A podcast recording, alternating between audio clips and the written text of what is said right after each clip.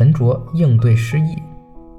每个人都会经历一些小的失意，有的人遇到这些忧郁不安、悲观自怜，结果更加失意，以致失去了幸福和欢乐；有的人则会轻轻跨过，继续前行。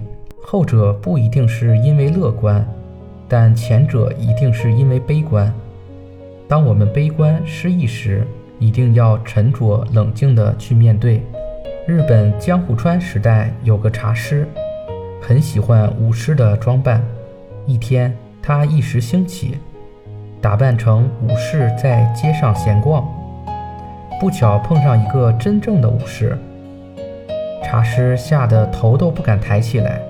武士见茶师很惊慌，就说：“拔出剑来，我要和你比武。”茶师心想：若跟武士比武，我一定会死。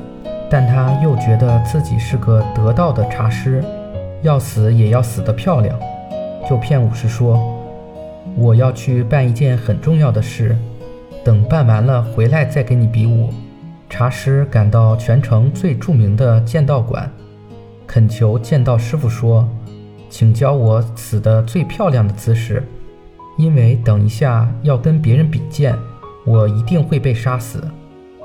但我要死得像一个一流的茶师。”见到师傅要他先泡一壶茶给他喝，才肯教。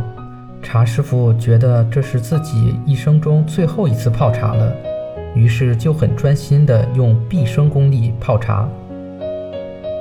师傅喝了非常感动，说他这一辈子从来没有喝过这么好喝的茶。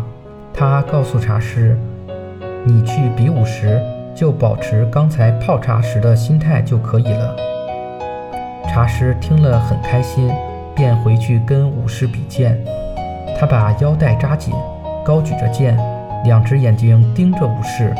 武士大吃一惊，心想：对手原来武功那么高强。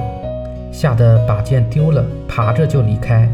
只要具备了这种淡然如云、微笑如花的人生态度，那么任何困境和不幸都被锤炼成通往平安幸福的阶梯。